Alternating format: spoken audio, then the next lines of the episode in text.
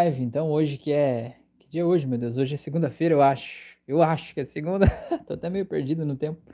Segunda-feira, então sejam bem-vindos aí. Meu nome é Rafael. Já quero convidar você logo de cara para fazer meus cursos. Eu tenho curso de hipnose clínica, curso de hipnose clássica, curso de hipnose conversacional.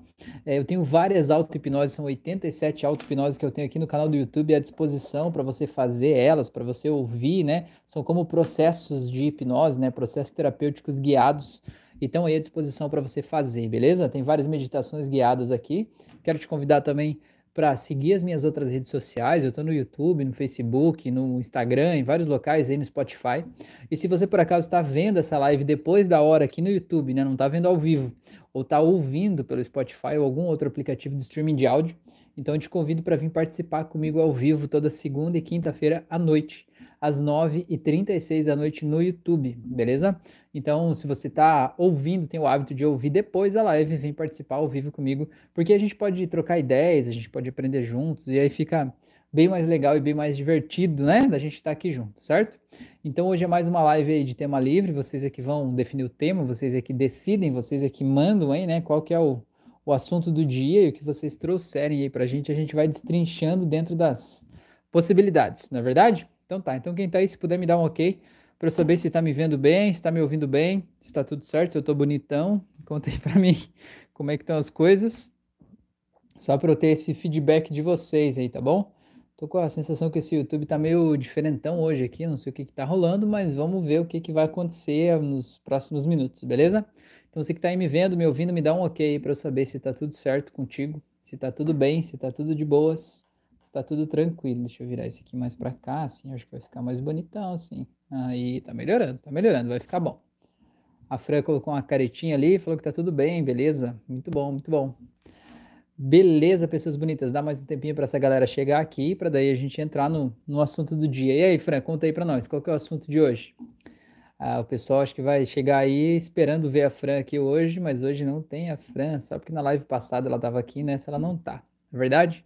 Então vamos dar um tempinho aí mais. Ó, a Débora tá aí. Boa noite, Débora. Seja bem-vinda. Muito bom tê-la aqui com a gente hoje, nessa noite fria. Não sei se tá frio aí, mas aqui tá frio pra caramba. E a gente tá aqui, né? Firme e forte. Beleza? É, então, gente, eu queria falar com vocês, né? Ou tratar, acho que é um assunto que, que é importante da gente falar. Eu vou começar por ele e depois vocês vão trazendo os outros assuntos aí, né? É, o primeiro assunto que eu quero dizer é a respeito da gente fazer transferências de coisas, tá? E aí eu vou te, te falar de uma coisa que eu acho que é. É legal você tentar entender um pouco o que é a transferência. A transferência é quando você sente algo por uma pessoa e você não aceita, talvez, que é por aquela pessoa, ou você não quer aceitar que é por aquela pessoa, e você acaba transferindo aquele sentimento, aquela sensação para uma outra pessoa, tá? Então, por exemplo, vamos dar um exemplo aí. Imagina que você tem um, um, um chefe aí, né? E você não gosta desse chefe. Você se sente mal de estar na presença desse chefe, às vezes você tem raiva desse chefe, certo? E o que que acontece? Você foi ensinado que você não pode sentir raiva do teu chefe, sei lá. E aí você transfere aquela raiva para uma outra pessoa. Transfere aquela raiva para o filho, transfere aquela raiva para um animalzinho de estimação, transfere para tua esposa, para o teu marido, transfere para algum amigo, transfere para alguém, transfere para alguém desconhecido na rua. Você desconta aquela raiva, vomita aquela raiva em cima de alguém que não tem absolutamente nada a ver com aquilo que você está sentindo. O Alessandro está aí. Boa noite, Alessandro. Seja bem-vindo. É, então, assim, é, é, legal a gente tentar entender o que, que a gente sente por cada pessoa e a gente poder observar isso, sabe? Que nem, por exemplo, eu atendi um cara uma vez que ele sentia muita raiva do pai, né? E ele estava se sentindo culpado, sentindo até como se ele não fosse uma boa pessoa por sentir raiva do pai. Mas olha a história de vida daquele cara, né? O pai ele agredia a mãe quando ele era criança, né? E esse pai ele saiu de casa, o pai era alcoólatra, o pai se envolveu em vários crimes, enfim, né? É, e esse pai ele acabou sendo um problema, digamos assim, na vida dessa pessoa. E aí na, na fase adulta, né, essa pessoa ela estava morando de volta com o pai, só ele e o pai. É, e era normal. E ele dizia assim: Não, mas eu sinto muita raiva do meu pai. Mas eu falei: Mas é normal? Às vezes a gente precisa olhar para aquilo, né? A gente precisa é, ter coragem de admitir o que a gente está sentindo. Às vezes a gente acha que não pode. Não, não, porque está na Bíblia que eu não posso sentir raiva dos meus pais, que eu tenho que aceitar, enfim. É, o certo é que você aceite eles como eles são, para que você se sinta bem, para que você permita que eles sejam como eles se sentem à vontade de ser, né? Para que você não queira forçar eles a se encaixar de, num determinado padrão, mas que você possa simplesmente permitir que eles sejam quem são. Mas não há absolutamente nada de errado, né? Não há absolutamente nada de mal em você perceber que você tem um sentimento que às vezes não é o mais adequado, talvez, em relação a algumas pessoas. Esse é o caminho para você mudar. Beleza? Letícia tá aí, boa noite, Rafael. John Barba, olha só o grande John Barba. Olha, se vocês não conhecem ele ainda, o John é músico, professor de música, né?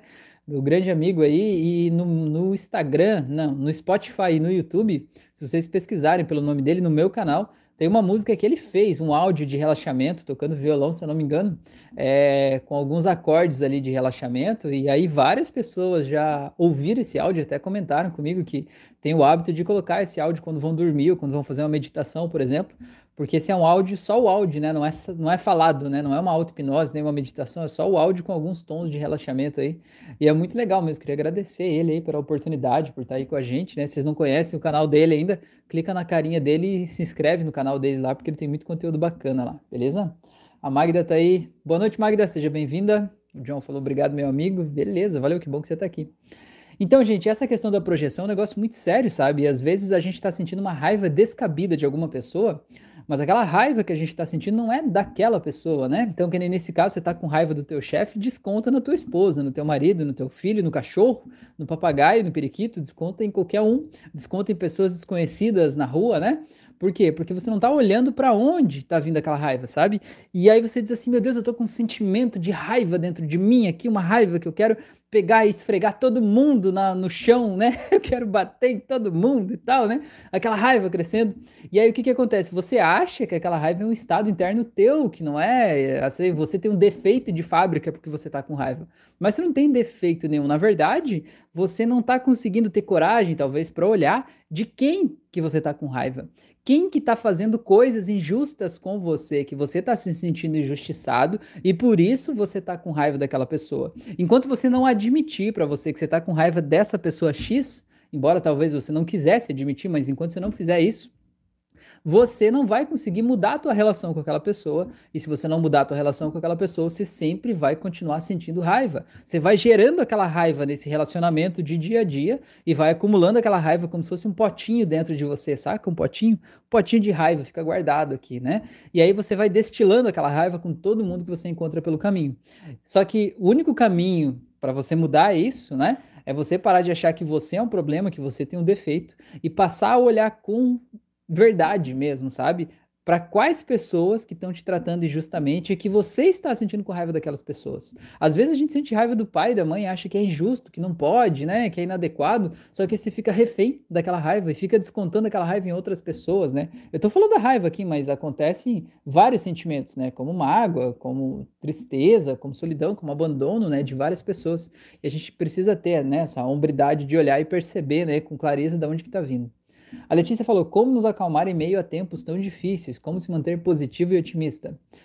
Letícia, é, assim, ó, o jeito que a gente se sente, ele está ligado de acordo com o que a gente está pensando sobre a vida, sobre o futuro, né? Então a tua frase, como você diz assim, tempos tão difíceis, já dá a entender que a gente está vivendo um período apocalíptico, parece, né? Parece que o mundo vai acabar e que, né, todo mundo vai morrer de alguma forma, entende? E isso acaba gerando um sentimento interno, e esse sentimento interno vai ser traduzido pelo teu corpo como ansiedade, porque ansiedade é basicamente o medo do futuro, né? Agora a questão é, será que os tempos estão assim realmente tão difíceis? O que que torna um tempo tão difícil? Sabe? Porque às vezes a gente compra ideia de outras pessoas. É claro, né? Eu não sou alheio a tudo que está acontecendo. Não, não, não tô dizendo que não está acontecendo uma pandemia, que tem um problema de saúde pública, que tem uma questão econômica acontecendo no país, né? Tudo isso está acontecendo, mas a questão é, na minha vida, quanto isso impacta diretamente, né? É, será que aquele cenário terrível que eu penso sobre o futuro ele vai realmente acontecer? Qual é a probabilidade disso acontecer? Porque assim, uma coisa é uma possibilidade e outra coisa é uma probabilidade, tá? Então, você quer o segredo da ansiedade? É você tornar as possibilidades, tornar elas probabilidades. Por exemplo, é possível que caia um avião aí na tua cabeça agora, né? E destrua a tua casa? Possível é. Tudo é possível. Agora eu te pergunto, é provável? Você está em uma rota de avião? Existe um risco maior aumentado de cair um avião justamente em cima da tua casa? Né? Provavelmente não, não é verdade? Então, é possível que caia um avião? É. Agora, vale a pena eu deixar de viver a minha vida e morrer, né? Ficar morrendo de medo dentro de casa, ficar tendo um ataque cardíaco cada vez que eu escuto barulho, né? Achando que um avião está caindo em cima da minha casa? Não vale a pena. Só que isso é uma escolha que a gente precisa fazer, entendeu? A gente observar aqueles fatos que estão acontecendo e observar principalmente os nossos pensamentos, né? Observar o que eu estou pensando, o jeito que eu estou olhando para a vida, o jeito que eu estou olhando para o mundo e pensar daquilo que eu tenho medo que aconteça, o que, que provavelmente vai acontecer. E dessas coisas que eu tenho medo do futuro, ainda é legal você separar em duas classes. De um lado, você coloca o que você pode fazer algo a respeito, né? Que você tem o livre-arbítrio para ir lá e mudar aquele futuro, né? Que você pode, com a tua ação, interferir naquele resultado. E do outro lado, você coloca as coisas que você não tem absoluto controle, certo? É, e aí, essas coisas que ficam do lado que você não tem controle, não adianta você perder teu tempo. Não adianta você desgastar a tua energia. Né? Não adianta você ficar bravo, não adianta você ficar doente, não adianta você ficar triste, deprimido, não adianta, porque as coisas não dependem de você, né? Então, por exemplo, nesse caso da pandemia, né, o que você pode fazer? Desse lado aqui, ó, você pode usar álcool em gel, usar máscara, evitar se aglomerar com as pessoas, evitar locais públicos, isso você pode fazer. Agora, criar uma vacina nova, distribuir vacina para mais pessoas, tirar o vírus do, da face né, da terra, né? É, fazer com que isso tudo desapareça, botar mais dinheiro na economia, né? Você não pode resolver por tua própria conta esse problema, a menos que você tenha um conhecimento específico e possa, num conjunto, trabalhar nesse sentido, não é verdade? Mas se essas coisas você não tem o poder de mudar elas e você não pode mudar elas com as tuas mãos, com a tua ação, então não vale a pena você perder o teu tempo, né? Desgastar a tua energia vital, a tua vida, a tua saúde, a tua saúde emocional pensando sobre essas coisas que você simplesmente não pode mudar. As coisas que a gente não pode mudar, a gente não pode. A gente precisa aprender a conviver com elas, né? Isso é resiliência, a gente continuar fazendo o que precisa ser feito, mesmo que as coisas estejam fora do nosso controle ou mesmo que as coisas estejam tenham dado errado, digamos assim, de um jeito diferente do que eu queria que tivessem dado, na é verdade? Então é mais ou menos esse o caminho, né, que eu posso te te dizer, assim, né, como sugestão, para a gente se manter mais é, positivo e otimista. Tem uma técnica que eu falei numa outra live, que é das telas mentais. Então, cada vez que você pensar uma catástrofe, cada vez que você pensar uma tragédia, cada vez que você pensar em algo ruim que pode acontecer, que você pode perder as pessoas da tua família ou algo do tipo, desse mundo tão ruim, tão cruel, você coloca numa tela mental a imagem associada aqui, ó, digamos que na minha mão seja uma tela, a imagem associada a esse mundo cruel. E coloca numa outra tela a imagem exatamente oposta, a imagem de você se sentindo feliz, você se sentindo bem, você num futuro perfeito, maravilhoso, entendeu? Aí pega essa tela ruim e joga longe de você. Pega essa tela boa e puxa bem perto. Pode parecer um exercício ridículo, pode parecer até um exercício infantil, mas pela neurociência, o que, que acontece? Quando você faz esse exercício, você está criando um novo caminho neural, ou seja, um novo caminho dentro do teu cérebro, uma nova rede neural. Você está dizendo para o teu cérebro, por meio desse jogo de imaginação, você está dizendo para ele, olha, quando você pensar sobre isso aqui, eu não quero saber disso, eu quero saber disso aqui, ó. Quando você pensar sobre esse assunto, eu não quero que você pense assim, eu quero que você pense assim, entendeu? E isso pode ser que você tenha que repetir, repetir, repetir algumas vezes, mas chega um momento que o teu cérebro entende a mensagem. E a partir de então isso vira um hábito. Quando ele ativa aquele gatilho de pensar sobre isso, ele já pensa do jeito diferente. E esse é o momento da mudança. A partir de então você não precisa lutar contra. As coisas simplesmente acontecem assim. E claro, tem uma auto-hipnose aqui no canal que se chama auto-hipnose para sentir a doçura da vida. Essa é uma boa sugestão, né, a respeito desse tema. Duas até. Uma para sentir a doçura da vida e a outra é auto-hipnose para controlar a preocupação. As duas estão aqui. Você pegar uma, uma aba aqui em cima, está escrito playlists, clica ali, tem playlists das auto-hipnoses. Faz essas duas aí que com certeza vai ajudar muito com isso, tá bom? Thelma tá aí, boa noite, que saudade. Saudade de você também, Thelma. Que bom que você tá aqui. A Thelma falou, Rafael, por que tem pessoas que simplesmente dormem na hora da auto-hipnose? Isso acontece sempre, não consegue acompanhar. Tem como evitar isso? Também, às vezes, a gente a gente relaxa demais, sabe? Porque assim, tem pessoas que são muito suscetíveis, digamos assim, ao transe hipnótico, e tem pessoas que são menos suscetíveis. Então, quem é muito suscetível, às vezes, quando começa a relaxar e vai relaxando e seguindo os passos do relaxamento, às vezes relaxa demais, relaxa a ponto de desligar o consciente, né, que é basicamente você dormir. Não quer dizer que você não vai fazer o processo hipnótico ali, mas se você puder fazer de forma consciente, ele é mais intenso, né? Porque você está ativamente causando aquela transformação ali dentro de você. Então, é, a minha sugestão para quem diz que sempre dorme quando vai fazer a auto-hipnose são duas sugestões. A primeira é comece mais tarde. Pegue a auto-hipnose e comece a partir dos 5 minutos, por exemplo porque você não faz aquela parte do relaxamento tão profundamente, você já entra direto na ressignificação. Porque se você dorme, você é muito suscetível. E se você é muito suscetível, você não precisa de tanto relaxamento. Então já começa aos cinco minutos mais ou menos, que você já vai direto para a ressignificação, né? Você pula aquela primeira parte. E a outra sugestão é, é é, claro, não faça num horário que você tem o hábito de dormir, né? Se for na hora de deitar, deitar na tua cama, colocar o fone de ouvido, já era. É, e a outra sugestão ainda, uma terceira, é faça em uma posição desconfortável. Por exemplo, sentado numa cadeira da cozinha, sabe? Sentado numa cadeira em que você não vá dormir ali sentado naquela cadeira porque você corre o risco de cair para o lado. Eu né? não quero que você se coloque em risco, pelo amor de Deus. Mas numa cadeira em que você não vai estar tá tão confortável assim, porque aí você não vai relaxar tanto a ponto de desligar todo o teu corpo e vai se manter ali mais ou menos no meio do caminho. Beleza? Então vamos ver. É, a Letícia falou: gostei muito dessa técnica. O John falou: existe alguma relação entre hipnose e meditação? John, existe sim. Na verdade, é, é difícil até separar as duas, né? É, a grande diferença é que, assim, o grande objetivo, eu acho que a diferença está no objetivo, né? As duas técnicas, elas te fazem relaxar, te fazem acessar um estado de consciência talvez mais expandido, né? E te fazem se sentir bem com você mesmo, né? Muitas vezes a gente na hipnose também traz o foco para o teu corpo, né, como a meditação mindfulness, ou muitas vezes na meditação também a pessoa é levada a um passeio por um lugar imaginário, algum lugar assim do mesmo jeito que a gente faz na hipnose. Para mim a diferença entre as duas é o objetivo, porque assim, o objetivo da meditação é a gente encontrar um momento de paz, sabe? Então, se você é ansioso, você tem aquela loucura, um monte de preocupação no teu dia, é importante que você encontre um momento de você parar e relaxar e viver aquele momento. Porque enquanto você está vivendo aquele momento ali, você não está se preocupando com outras coisas, né? Você não está preocupado com outros assuntos, com boleto, com sei lá o quê. Aquele é o momento de você dizer, ei, eu vou parar e vou fazer isso agora. E para quem faz meditação, você sabe que na hora que você para para fazer meditação é a hora que vem todas as preocupações do mundo, não é verdade? Vem tudo de uma vez, tudo embrulhado, né? Meu Deus, eu tenho que pagar aquilo, eu tô atrasado com aquele negócio, tenho que resolver tal coisa. Eu acho que eu vou lá levantar, resolver isso aqui logo, né? Tudo junto ali. Então, o objetivo da meditação é que você encontre esse momento seu.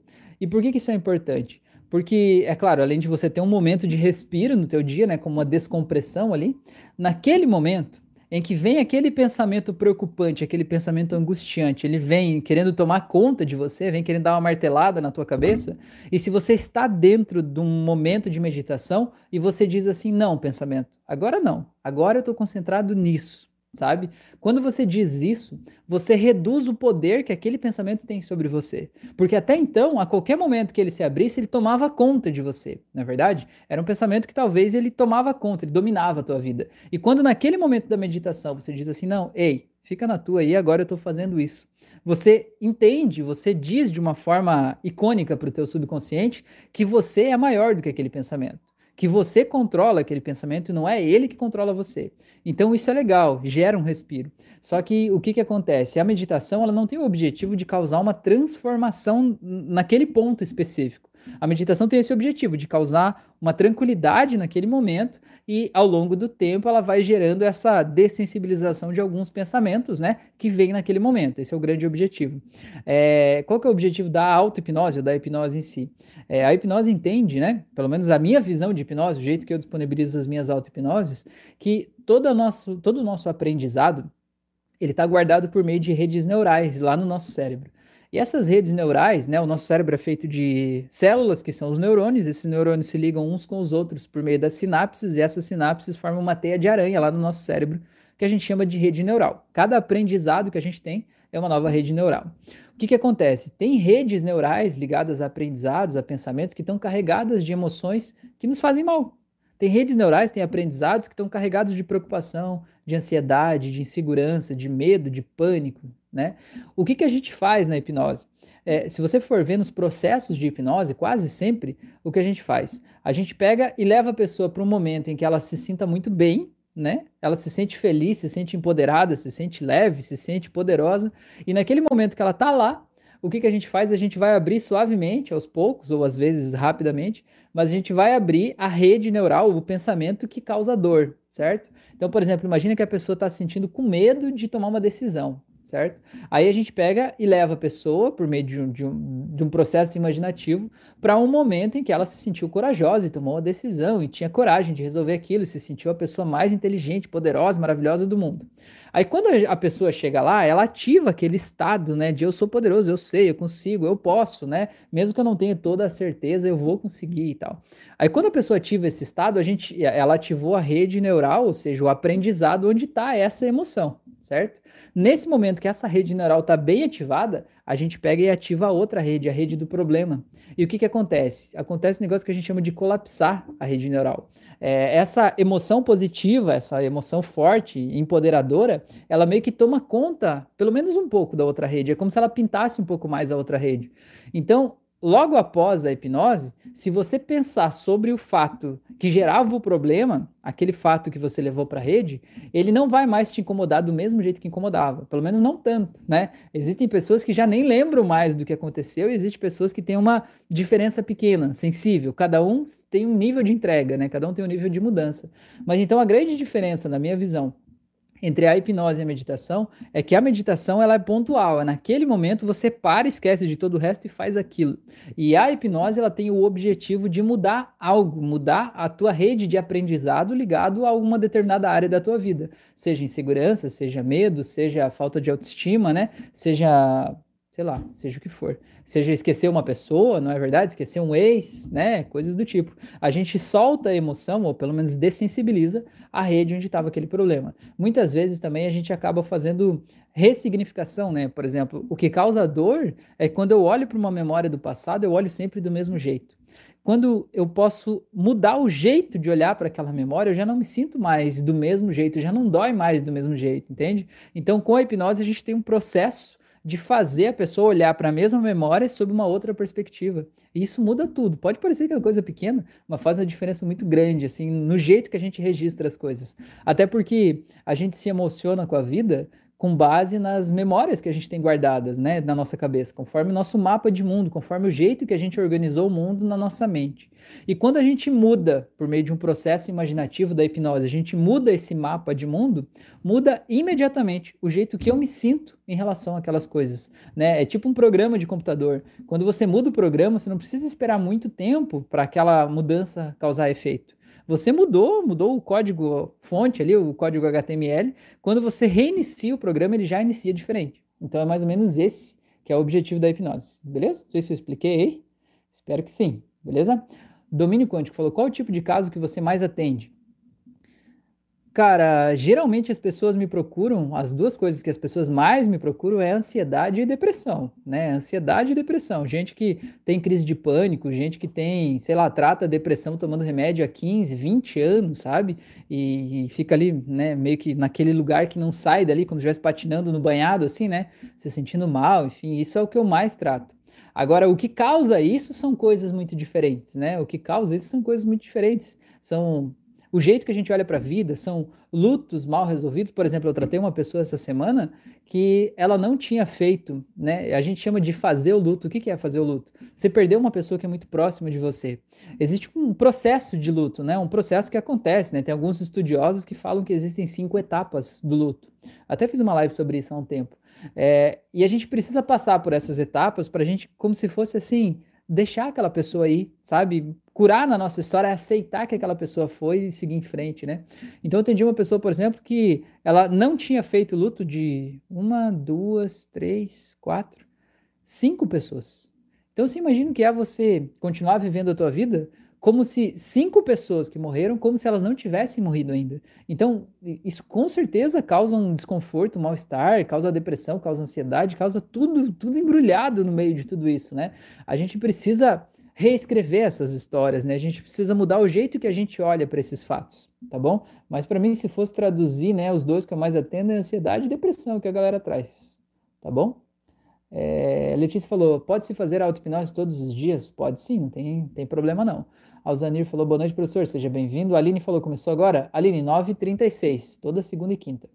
Carlos falou: Rafael, eu fico mudando de objetivos na vida sempre, com isso não tenho resultados. Nessa situação, o que posso fazer? Entender por que, que você está mudando de objetivos. Eu acho que o teu principal objetivo é esse, né? Você entender o que que te motiva. Porque assim, ó, às vezes a gente se culpa, né? Como por exemplo, é normal você se culpar e dizer assim: nossa, se eu tivesse continuado naquele projeto que eu estava fazendo lá, talvez ele tivesse frutificado, talvez ele tivesse tido mais resultados do que eu começar de novo um novo projeto, abandonar tudo. E às vezes a gente acha que a gente está se auto-sabotando, abandonando os projetos e começando outro, né?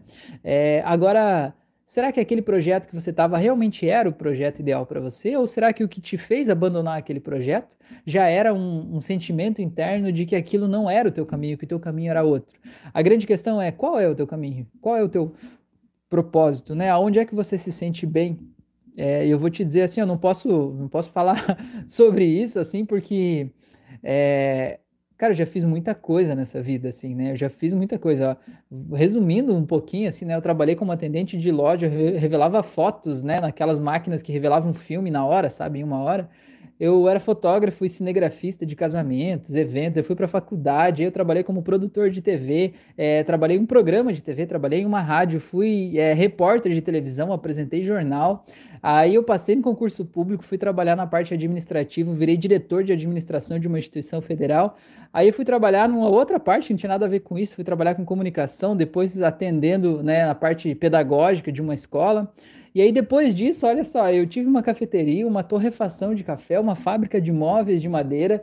É, e aí nesse meio do processo louco todo, eu encontrei né, esse, esse, esse lugar onde eu estou hoje. E eu sinto que hoje eu estou onde eu devia estar. Tá né? Eu sinto que tudo que eu passei eu precisei passar para eu chegar aqui. Tudo que eu passei de alguma forma me preparou para estar tá aqui hoje, assim. E hoje eu sei que é isso que eu devo fazer, né? Eu sei de verdade que é isso que eu devo fazer. Eu me sinto assim, realmente, do jeito que eu nunca me senti com tudo isso que eu listei para vocês. Eu nunca tinha me sentido assim antes.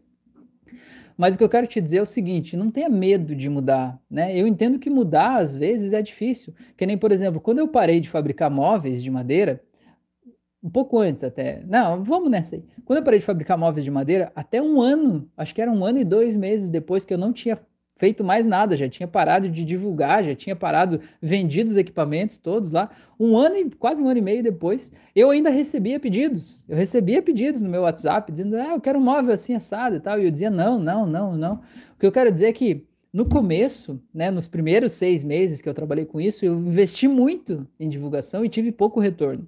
E depois de um tempo, mesmo que eu não investisse nada mais de um ano, o retorno ainda estava acontecendo, né? Como um retorno residual daquele esforço inicial que eu fiz.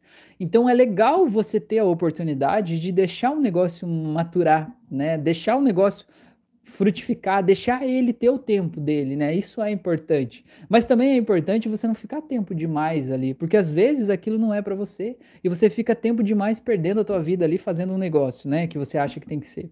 Então o que eu quero te perguntar é, para mim, né, na minha visão, o melhor caminho, né, o caminho mais interessante é o caminho do autoconhecimento. Você entender o que, que te motiva? O que te faz feliz? O que te faz bem? O que te dá alegria para acordar todos os dias? O que te dá vontade de fazer o que você faz, né? O que, que enche os teus olhos de, de vida, de brilho, né? E seguir por esse caminho, mesmo que talvez você não tenha certeza que esse é o caminho certo. Mas se esse é o caminho que te faz feliz, é por ele que você deve ir. E, e outra coisa, desculpa, outra coisa que eu quero te dizer é que assim, ó, a gente foi educado né? E, eu, eu, eu, digo a gente, né? Mas eu acredito que vocês também devem ter passado por isso. A gente foi educado para ser funcionário. A gente foi educado para receber um emprego, para ter uma formação, ter uma faculdade, ter um trabalho, né? E dedicar toda a nossa vida útil, digamos, dentro de uma empresa, fazendo uma determinada coisa ali, certo? É, só que a vida real hoje é muito maior do que isso, sabe? E o que eu quero te dizer é que, talvez, será que você realmente precisa cancelar um projeto para entrar no outro? Ou será que dá para você levar essas coisas ao mesmo tempo? Né? Será que você realmente precisa deixar tudo de lado que você já fez? Será que não dá talvez para reativar o que é bom ou manter apenas parte boa do que você estava fazendo para você poder realmente é, deixar a vida florescer, né? Deixar isso tudo frutificar, cada coisa no seu tempo? Então é mais ou menos esse o, o pensamento que eu queria te passar, e aí me conta aí se isso faz algum sentido para você ou não. O que eu quero te dizer é que se você sentir, por exemplo, que é um, um caso de autossabotagem, por exemplo, eu sinto que estou fazendo algo bem, né? E eu estou me sabotando naquilo que eu faço, para de alguma forma eu, eu perder aquilo. É, autossabotagem eu vejo que não é algo algo externo a gente, sabe? A autossabotagem, para mim, é uma parte nossa que está protegendo a gente de algo, né? Então, talvez algo dentro de você, uma parte tua, não queira fazer aquilo que você acha que a tua mente quer, na verdade? Talvez o teu coração queira outra coisa. Você precisa achar esse equilíbrio, beleza? Domínio Quântico falou: qual o caso mais surpreendente que você conseguiu resolver? Ah, cara, pergunta difícil, hein, mano? Caso, caso surpreendente. Eu não sei, cara, eu acho que cada transformação de vida é um caso surpreendente, né? Cada transformação de vida é uma coisa muito louca, assim. Deixa eu tentar lembrar o que, que, que aconteceu. Teve uma mulher que, que para mim foi muito icônica, assim. Uma mulher, ela é empresária, né? É, não é uma criança, né? É, e aí foram uns amigos dela que levaram ela, né, até meu consultório e falaram assim, não, você precisa atender ela aí e tal, né, porque ela precisa e tal, né. E aí, resumindo a história, assim, ela tinha se abandonado, né, digamos, se deixado de lado, assim, ela estava se isolando das pessoas porque ela queria é, cometer suicídio, ela já tinha planejado tudo como é que era, como é que ela ia fazer, enfim, a empresa não estava certa, o relacionamento não estava bom, estava tudo errado, enfim, né. E aí eu fui lá e fui atendi, atendi ela, né, então foi, sei lá, umas três horas, eu acho, aquela sessão que eu fiz. E aí no mês seguinte, no, no dia seguinte, eu mandei mensagem para ela, não me respondeu. Aí eu falei, meu Deus, o que aconteceu com essa mulher? Será ela não me respondeu, não falou nada e tal? Aí no outro dia ela me mandou uma mensagem, assim, um textão, falou que foi a melhor experiência da vida dela, que ela estava se sentindo outra pessoa, que ela tinha nascido de novo, que ela encontrou o sentido de viver, não sei o que lá e tal. Resumindo, no mês seguinte ela voltou para fazer uma segunda sessão e era outra pessoa, sabe? Era uma mulher diferente, cortou o cabelo, maquiada, usando salto, sabe? Tipo, você nunca ia dizer que era a mesma pessoa. Eu costumo dizer que os amigos dela eram com uma pá, uma pá assim, jogaram lá. E ela voltou e renasceu, sabe? Então, tem casos que são, são incríveis. Por exemplo, vou contar um outro caso de uma senhora que eu atendi, que ela ganhou o processo de terapia comigo de presente da nora dela, porque ela acompanha meu conteúdo e ela disse que o sonho da vida dela era fazer uma sessão comigo, né? Que ela faz as auto-hipnoses, achou que ia ser bom e comentou com a nora e era aniversário dela e a nora deu de presente então uma sessão comigo. Cara, essa senhora, ela ela falou que passou a vida, né, com diagnosticada com déficit de atenção. Ela tinha muita dificuldade, sentia muita dor nas costas quando entrava na cozinha, nunca conseguiu cozinhar, tinha um bloqueio que impedia ela de entrar na cozinha. Isso gerou vários transtornos, né? Ela sempre foi tratada como a, a burrinha, a pessoa que não, não sabe, que não consegue, enfim, né? É, resumindo, a gente fez a sessão, a gente achou um trauma lá de infância, que é o que ela falou que na hipnose ela sentiu até como se tivesse uma capa em volta de uma parte específica do cérebro dela. Ela, ela disse que ela visualizou isso, assim, sabe? Falei, vamos tirar isso daí então, né? E ela soube que aquela capa foi por causa de um evento que aconteceu lá, sei lá, aos 4, 5 anos de idade, alguma coisa assim. Não me lembro dos detalhes direito. É, e o que, que aconteceu? E na hora que ela tirou aquela capa, ela falou assim: Rafael, isso aqui era o déficit de aprendizagem. Isso aqui é o que estava comprometendo o meu aprendizado. Foi ela que falou. Eu falei: ah, beleza, então ótimo, né? Resumo da história: passou, sei lá, um mês. O, o filho dela mora nos Estados Unidos, ela tem dois netos. É, passou um pouco mais de um mês, essa mulher estava fazendo aula de inglês ela estava cozinhando porque esse trauma tinha a ver com um brinquedo de infância, que era tipo uma cozinha, um negócio assim, que ela acabou gerando um, um, trauma ligado a isso. Ela pôde começar a cozinhar, sabe, aos 65 anos de idade, ela come, pôde começar a, a aprender inglês para ela falar com os netos dela em inglês, a diferença que isso faz na vida de pessoa, sabe? Às vezes a gente tá meio que desistindo da gente, assim, e isso tudo tá aqui dentro da nossa cabeça, sabe? Eu sempre digo, a gente não veio para cá sabendo das coisas, a gente aprendeu sobre o mundo com base nas experiências que a gente teve até aqui. E quando a gente muda o jeito que a gente registra o mundo na nossa cabeça, a gente muda o mundo, a gente muda o resultado que a gente tem dos estímulos que vem dali de fora, tá bom? Beleza? Tem outros casos, se eu lembrar de mais algum, depois eu te conto, tá? O Fabrício falou, Rafa, o profissional consegue resolver qualquer problema com hipnose sem regressão ou a regressão só faz ser mais rápido? Fabrício, qualquer problema é uma palavra pesada da gente falar aqui assim, né? Mas o que eu quero te dizer é assim, ó, a hipnose em si, ela é basicamente você alterar o jeito que a pessoa registra o mundo e alterar o, o, o digamos, o estímulo que ela dá, né? O resultado que ela dá para os estímulos que vêm lá de fora. Você não precisa fazer uma regressão. Na verdade, tem professores de hipnose que eles não recomendam regressão, eles dizem que isso é uma mentira, que é tudo, as memórias são falsas e que isso não resolve nada.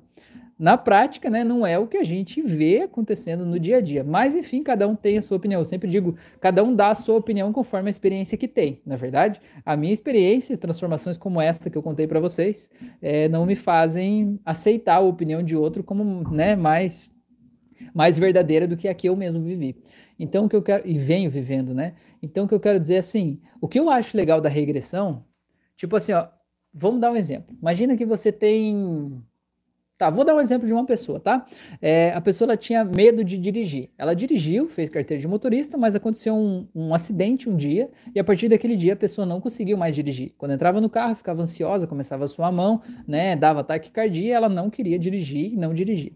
É, o que que acontece? Quando a gente foi fazer a regressão, eu acreditei que a gente ia voltar para o dia do acidente. Afinal de contas, a pessoa dirigia antes do acidente, concorda? E a gente foi fazer regressão e essa pessoa voltou para o útero da mãe, na hora que estava no útero da mãe. E aquela mãe contou para o namorado da época que estava grávida e o namorado meio que tipo, tem nada com isso, né? Problema teu. E aí aquela mãe se sentiu insegura e aquele bebê que estava lá no útero se sentiu inseguro também. E o que, que aconteceu? Existem os traumas que a gente chama de trauma primário e o trauma que a gente chama de trauma ativante. Então, o acidente que aconteceu na vida adulta não foi o trauma primário, foi o trauma ativante, foi o trauma que ativou aquele problema, né? Aquela treta lá do útero. Então, é, a partir daquele momento, aquele sentimento de insegurança que aquela mãe viveu lá, quando aquele bebê estava no útero, veio para a vida dessa pessoa, entende? Isso se refletiu na direção, porque naquele momento a pessoa estava dirigindo quando ela sentiu isso de forma mais intensa. Tá, então, por exemplo, para a gente tratar a fobia de direção, a gente precisa sempre fazer uma regressão? A gente não precisa fazer uma regressão. Você pode só fazer uma dessensibilização, levar a pessoa para um lugar onde ela se sinta segura, né? E trazer de lá via chocolate Godiva essa pessoa e associar emoções positivas ao fato de dirigir. Você pode trazer uma pessoa via hipnose conversacional, trazer uma pessoa cômica, engraçada, e imaginar essa pessoa do lado, né, do, do motorista ali e fazendo piada sobre isso e dessensibilizando o peso daquela rede. Você pode fazer submodalidades, mudando o que o carro representa na vida dessa pessoa, trocando de cor, tamanho, formato, enfim, né? Você pode fazer tudo isso. Mas o que eu gosto da regressão também é que quando você faz uma regressão e você acha um trauma desse na regressão, por exemplo, um trauma da pessoa se sentir abandonada no útero, você entende que isso não reflete só na direção? Você entende que isso reflete na vida inteira da pessoa? Quantas outras áreas talvez aquela insegurança estava presente e a partir do momento que você trata, ela não vai mais estar presente. Então, pontualmente, né, se você quer só tratar algo pontual, você pode tratar qualquer coisa sem regressão. A regressão não é necessária. Até porque tem gente que vem no nosso consultório e a pessoa diz assim: Não, eu não quero regressão, tenho medo desse negócio de regressão, não quero. E aí, você não vai tratar a pessoa? Claro que vai. Você vai tratar, vai resolver o problema sem regressão. Existem centenas de ferramentas, né? Eu ensino várias nos meus cursos aqui que você pode tratar e resolver. É, então é mais ou menos isso. Eu gosto da regressão, acho que ela, de alguma forma, abrange mais o trabalho, né? Ela dá um, um up geral aí na vida da pessoa e não só pontualmente. Mas para você tratar situações pontuais, você não precisa de regressão. Beleza? Respondi, Fabrício. Fabrício que não é Maurício. Beleza? É, vamos ver aqui. Thelma, com hipnose para meu filho parar de fazer birra e pirraça. Você tem hipnose? Thelma, é, aí, aí a coisa é um pouco complicada, um pouco, Thelma. Que idade tem teu filho? Porque assim, é, se teu filho, por exemplo, é uma criança, né, sei lá, antes dos oito anos de idade aí, é, ele tá precisando de atenção, né? Ele tá chamando atenção de alguma forma, essa birra, essa pirraça, ele tá querendo atenção. Esse é o jeito dele, o jeito infantil como criança que ele consegue chamar a tua atenção. A questão é, o que está acontecendo na vida dele? Essa atenção que ele está te chamando, por exemplo, imagina que ele vai lá no mercado, ele começa a gritar por causa de que ele quer comprar um negócio lá, ele se joga no chão, deita no chão e faz aquela gritaria toda, né? Não é aquele objeto que ele quer, não é aquele o objeto da birra, né? A birra dele, essa pirraça aí que você está falando, ela tem a ver com uma outra coisa, uma outra área da vida dele que talvez ele não esteja sendo atendido, né? E talvez isso seja interessante a gente entender, olhar, conversar, né? Para crianças pequenas a gente costuma fazer muito sleep talk, que é conversar com a criança enquanto ela dorme, e aí você dá sugestões positivas, dizendo você está seguro, está tudo bem, papai te ama, mamãe te ama, a gente se sente bem. E principalmente crianças pequenas, é muito importante a gente olhar como que a gente está se sentindo. A gente, enquanto pais, a gente que está ali próximo, porque as crianças, cara, elas são transparentes, elas mostram o que a gente não mostra. Sabe, se você está se sentindo triste, a criança vai demonstrar essa tua tristeza. Se você está querendo bater em alguém por dentro e você está aqui numa capa dizendo, não, eu sou um ser namastê gratiluz aqui, eu não, eu sou um ser de luz e não faço nada de mal, mas por dentro você está querendo bater em alguém, aquela criança, ela vai mostrar a tua agressividade, né? Porque as crianças fazem isso, elas estão aqui para nos curar também. Elas estão aqui para mostrar tudo que a gente não fala em palavras, mas que está aqui dentro. Então é mais ou menos esse ponto. É, no caso, se você quer, de alguma forma, você fazer um processo com, com ele, é, eu te sugiro no meu curso de hipnose clínica, tem uma aula sobre sleep talk, que é hipnose para crianças. Então faz lá uma aula de meia hora e eu explico basicamente como é que funciona essa técnica e como é que você pode fazer, o que você deve dizer para ele enquanto ele dorme, tá bom? E vai te ajudar aí, beleza? Fabrício perguntou: "Perguntei porque tive uma experiência horrível fazendo regressão. Foi bem sofrido para mim na época de outro curso que fiz. É, mas você era o paciente ou você era quem conduzia, Fabrício? Conta aí. Domínio Quântico falou: "Que graduação preciso ter para ser hipnoterapeuta profissional?" Nenhuma. Você não precisa nem do ensino médio completo, você não precisa de nada, na verdade. Sabe o que, que acontece? A hipnose, a hipnoterapia, a terapia em si, ela não é uma profissão regulamentada. Nem a psicanálise, né? Nem a psicoterapia. Nada disso é regulamentado. O que quer dizer com isso? Que não existe um conselho, não existe uma regra para quem pode ou não pode ser um hipnoterapeuta. Então você pode, pela tua própria conta, dizer a partir de hoje eu sou um hipnoterapeuta né? E ninguém pode dizer que não, porque não existe nenhuma legislação que te impeça de atuar assim. A questão é mais uma questão ética, uma questão de você se sentir preparado para ajudar as pessoas. Porque assim, a hipnose, ela não é terapia. A hipnose é uma ferramenta que te permite potencializar um processo terapêutico. Então, o legal é que você seja né, terapeuta, que você saiba o que você está fazendo, né, para que você possa usar a hipnose. Tem uma pessoa que eu acompanho que falou uma coisa muito legal, que eu achei muito legal. Disse assim: Nunca use a hipnose para fazer uma coisa que você não sabe como fazer sem hipnose. Cara, eu achei muito legal aquilo, sabe? Tipo, não ache que a hipnose vai resolver uma coisa que você não sabe fazer sem ela, porque a hipnose ela só potencializa o processo, né? Catalisa o processo, deixa mais rápido. Então, o legal é que você saiba. Mas assim, não existe pré-requisitos, né? É, o legal é que você tenha conhecimento para isso, na é verdade. Então, por exemplo, se você fizer o meu curso do YouTube, tem lá umas 20 e tantas horas lá no meu curso.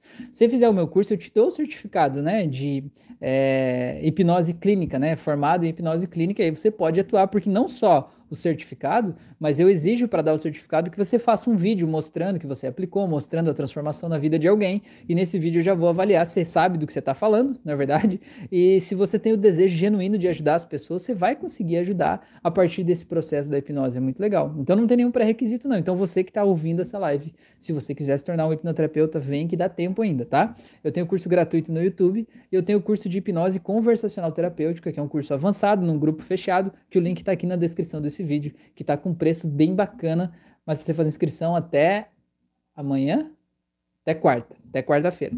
Então, aproveita aí que vai ser muito legal. Tem a minha mentoria, tem a participação de várias pessoas que já estão dentro do grupo lá, né, para a gente aprender junto, tá bom? Beleza? É, vamos ver aqui. A Adriana falou: Nossa, professor, como é difícil falar não quando a gente decide parar de fazer uma coisa. Eu ainda vivo isso. Ah, é difícil falar não quando a gente decide parar. E na verdade, sim, sempre que a gente decide parar de fazer uma coisa, é aquela hora que vem todas as propostas mais indecentes, não é? Por exemplo, você decide que você vai parar de comer chocolate. Cara, aquela hora o chocolate está na promoção. Aquela hora todo mundo traz justo o chocolate que você ama e esfrega no teu nariz. Dá uma mordidinha só nesse chocolatinho aqui, coisa que ninguém faria antes, mas naquela hora aparece tudo isso, não é verdade? Beleza. Bot voltando aqui. O Carlos falou: Entendi, obrigado, professor. Consegui já ter uma luz aqui. Beleza. A Aline, a Aline falou: Eu acho que podemos ter mais de um projeto na vida, desde que nos realize e nos conecte ao nosso propósito de vida. Perfeito, Aline. Nereida falou: Cheguei no finalzinho. Nem sei se está no finalzinho, Nereida, quem sabe? A Márcia falou: Tenho convicção de que a hipnose pode ressignificar muitos problemas em pouco tempo e com muita eficiência. Legal, Márcia. Olha que a Márcia tem conhecimento de causa, não é verdade? É isso que importa. A Ilza tá aí, boa noite. A Thelma falou: Meu filho tem 19 anos. A Thelma, então, 19 anos, Thelma. Ele não é uma criança, Thelma. Então, agora a questão é: será que ele está fazendo manha, está fazendo birra? Ou será que você está querendo controlar ele impedindo ele de ser o adulto que ele pode ser? Será que você que não está tratando ele como criança ainda, querendo decidir tudo sobre a vida dele e não deixando ele ter as suas próprias responsabilidades, e aí ele está reagindo a isso do jeito que ele aprendeu. Enquanto você tratar ele como criança, ele vai reagir de forma infantil a isso. Né? Então, você quer mudar ele, nesse caso, com 19 anos, você precisa mudar o jeito que você representa ele. Né? O teu filho não é mais uma criança, o teu filho é um homem, né? ele é adulto. Independente de talvez, não sei se ele já tem uma fonte de renda, enfim, mas independente disso, ele já é um adulto. Né? E você deve tratar ele assim, olhar para ele desse jeito, porque quando você olhar para ele assim, ele vai se sentir assim. Quando ele se sentir assim, ele vai poder encontrar possibilidades e se sentir livre para poder seguir a vida dele do jeito que ele merece, na é verdade? O Fabrício falou: Eu era o paciente. Pois é, Fabrício. É, e como foi muito sofrido por ter descoberto coisas de vida passada, eu evito utilizar. Tenho receio de alguém passar pelo que passei.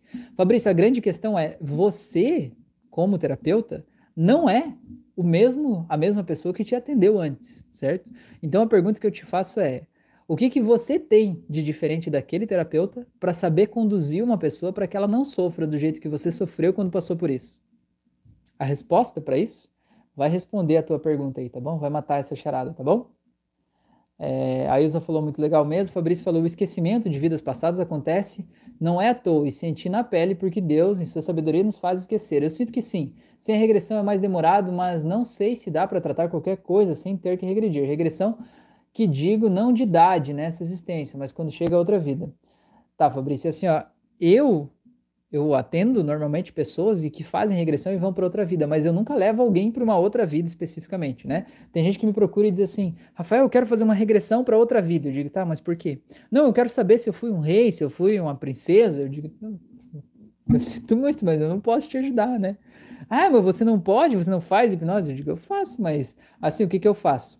Eu uso a hipnose para ajudar a melhorar a vida das pessoas. Então, vamos dar um exemplo você é uma pessoa muito ansiosa, né? Tá se sentindo muito ansioso, tendo crise de pânico. O que, que eu faço? Eu te levo para o estado de relaxamento e digo assim: olha, agora você vai voltar para a primeira vez em que você sentiu isso e acabou virando um trauma na tua vida. Algumas pessoas vão para uma memória de outra vida. E quando vão para a memória de outra vida, eu trato essa memória, obviamente. Mas eu nunca levo a pessoa direto lá, sabe por quê? Porque às vezes a pessoa chega convicta de que, ah, eu tenho um problema esse problema é de outra vida. É o meu karma de outra vida porque alguém me disse em algum lugar que eu fiz isso, porque eu matei alguém, porque não sei o que lá e tal, né? É... E a pessoa vem convicta daquilo. E você não pode entrar na onda da pessoa de ir lá só para resolver aquilo. Você precisa resolver o problema. Então, quando alguém me procura, eu digo assim: olha, eu não posso te prometer que a gente vai para outra vida. O que eu posso te prometer é que eu vou dar o meu melhor para resolver o teu problema. O teu problema é ansiedade? Beleza, nós vamos focar na ansiedade então, tá? Se tiver uma memória de outra vida e como você está me dizendo, a gente vai acessar. Agora, se não tiver, não tem problema, a gente vai tratar a ansiedade, é isso que eu trato, né? Então eu faço esse acordo com os meus pacientes antes, né? É, e aí já evita esses curiosos que de alguma forma estão só viajando aí, né? Querendo saber de outras coisas, né? É, mas é, é um ponto bem interessante esse. Tá bom? Gente, chegamos ao final do chat aqui então. Então quero já aproveitar e agradecer a oportunidade de vocês estarem aqui, né? É, desejar uma boa noite a todos vocês é, dizer para vocês dormirem bem, descansarem bastante, tá bom? Convidar vocês para fazerem os meus cursos de hipnose clínica, hipnose clássica e o de hipnose conversacional, que está numa promoção incrível para você entrar no grupo VIP com a minha mentoria, com aula ao vivo a cada 15 dias, para você ser um hipnoterapeuta de verdade mesmo, né? É, não tá inventando algo, mas tá junto com pessoas que estão aplicando isso na prática. Tem aqui na descrição desse vídeo o primeiro link, é o acesso a esse curso, tá? É um curso que tem um valor bem, bem simbólico na, na inscrição até, é, em relação a, ao conteúdo que eu entrego, né, em relação a tudo que está lá, em relação à mentoria e tudo que está acontecendo, né? Então faço esse convite aí para você acessar, conhecer e se juntar a mim nessa comunidade aí, tá? Faz as minhas auto-hipnoses que estão aqui no YouTube, pode fazer todo dia, pode repetir, faz aí que vai te fazer bem. Me segue nas outras redes sociais, Instagram, YouTube, Facebook, Spotify, por tudo aí, mundo afora. E se você está me ouvindo para o aplicativo de streaming de áudio, vem participar comigo ao vivo toda segunda e quinta noite, às 9h36 da noite. Vai ser um prazer ter você aqui comigo, tá bom? Beleza? Então deixa eu só ver o que o Fabrício falou para terminar. Falou, não, Rafa, eu passei pela situação e não foi culpa do terapeuta, não. Eu não sei por que consegui acessar nem como. Enfim, descobri que eu estava preso numa cela e meus pais eram guardas que me batiam. Pois é, mas se você acessou isso dentro de uma sessão e não foi ressignificado, a culpa é do terapeuta sim. Tá bom? Boa noite, se cuida aí e até a próxima. Valeu!